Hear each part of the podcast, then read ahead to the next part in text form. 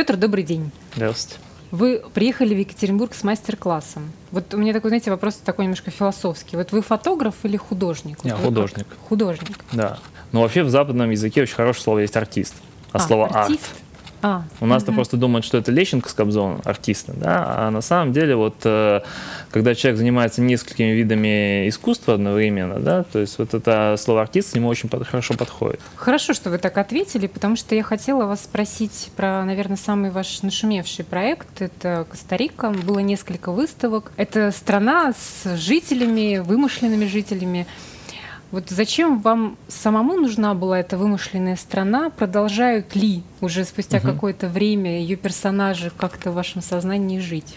Есть же масса примеров э, в мировой литературе, когда достаточно взрослый человек создает какой-то сказочный мир. Джанни Радари, Александр mm-hmm. Грин. Также и у меня эти герои, они живут э, до сих пор, но они взрослеют, естественно, со мной. То есть, если мне, например, какое-то время назад нравилось там творчество Китана, да, mm-hmm. э, или Ким Кидука, я не знаю, что я от них отошел. Появился там Вертинский, появился Бродский, я стал больше увлекаться творчеством этих людей. Что-то вот, может быть, э, из э, коллаборации с их творчеством Э, появится что-то новое.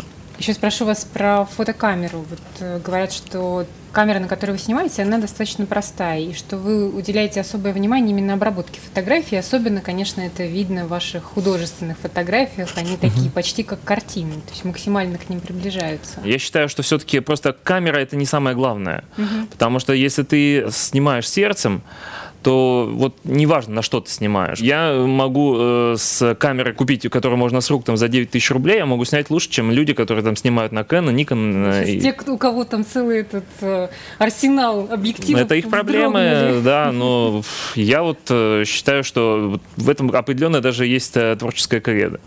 Вот, поэтому, а уж сколько там э, добавляется обработки, чтобы она выглядела как живопись, это тоже еще одно, к чему я стремлюсь, чтобы это было реально как как картины. Поэтому все-таки, наверное, художник, а не фотограф. А на какую камеру вы снимаете?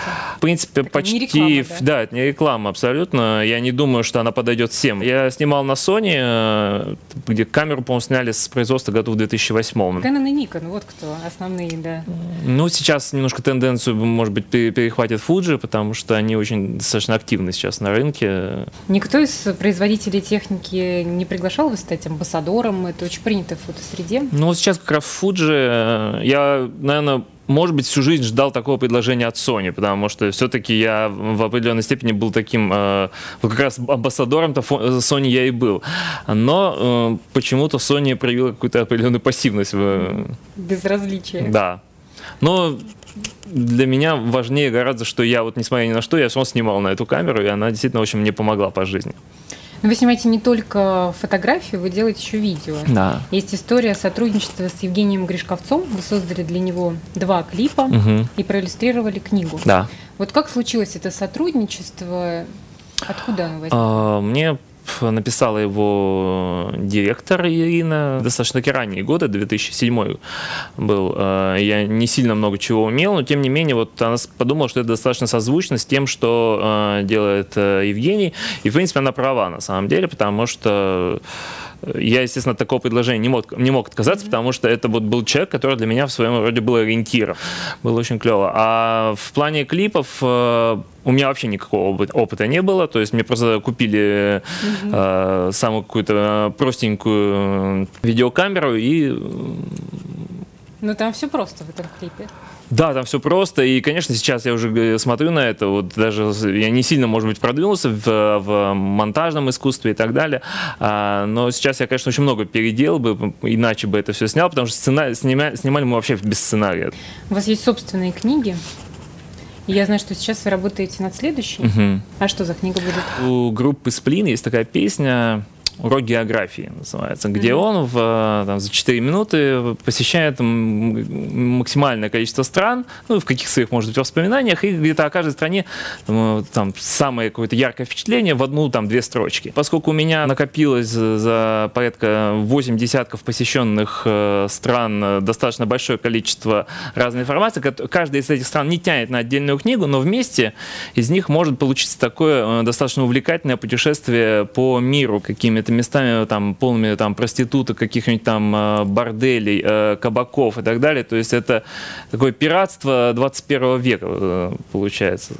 А есть любимая страна? По влиянию на меня мне дала больше всего Индия. Индия для меня это как подзарядка аккумуляторов. То есть я все остальное время, то есть я могу там пребывать в течение одного месяца в год в, в этой стране.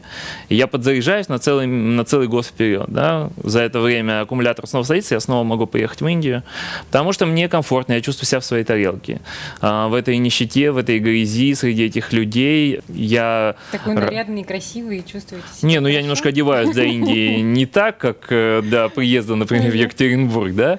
Вот. Мне очень нравится Бангладеш, который визуально очень похож на Индию, но турист вообще как бы про эту страну почти ничего не знает. 150 миллионов населения, населения, которое занимает, может быть, там площадь с Вологодскую область. Да, это концентрация просто невероятная, и к тебе совершенно какое-то повышенное внимание. И люди, которые с точки зрения, вот, э, я всегда привожу пример, они как пластилиновые. То есть их можно лепить, вот они стоят перед тобой, человек 10-20. Только потому, что ты остановился там, зазевался на что-то, они сразу начинают вокруг тебя группироваться, смотреть, им интересно просто, что если тебе они нужны в кадре, ты просто вот выстраиваешь их, как тебе надо. То есть ты можешь, например, выстроить их по росту. Mm-hmm. Так и вот целую улицу так вот э, вдаль уходящую, и все люди стоят по росту, например. В основу книги и ну, лягут ваши материалы из ЖЖ? Потому да, что потому что... Да, потому, ну, на самом деле, БЖЖ здесь очень большой помощник. Это такая э, кладезь всех вот этих материалов, иначе бы я где-нибудь все э, растерял в других местах. А тут они все собраны в одном месте. Единственное, что нужно как-то тексты подредактировать, чтобы это была какая-то законченная история по каждой стране. Ну и очень большое подспорье, что в, э, все фотографии, они уже готовы. То есть они уже подготовлены э, визуально в том виде, в котором я хочу их видеть. Но все вокруг говорят, что ЖЖ умер, а вы один из тех последних магикан, которые упорно по 3-4 поста в неделю пишете. Слава богу, что вы не сказали, что в день, а то я прямо испугался бы.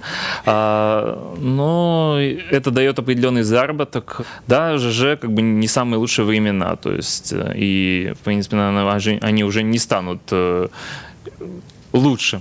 Ну что делать? Вот эта площадка, которая меня устраивает. Ни, другая, ни одна другая соцсеть э, пока не дотянулась до такого уровня комфорта, чтобы сочетать в себе вот все элементы, все направления, которыми я занимаюсь. Пока он будет жив, я буду там оставаться. Вы сказали, помогает зарабатывать. Да. Что вы имели в виду? И блогерство сейчас э, ты можешь достаточно большое количество, говоря сленгом, ништяков получить по жизни, уж не говоря о деньгах. Да. А может такой нескромный вопрос? Как вот свободному художнику вообще зарабатывать? Фототуры, фотосъемки. Ну, вот, Фотосъемки нет, я этим не, не занимаюсь абсолютно. То есть это не, не, не, не мое вообще абсолютно. Я не, совершенно не знаток там студийной съемки. Для меня mm-hmm. это как-то... Мне просто лень с этим связываться. У нас, к сожалению, в России э, арт-рынок э, развит э, очень слабо, если не сказать, что его нет вообще, да.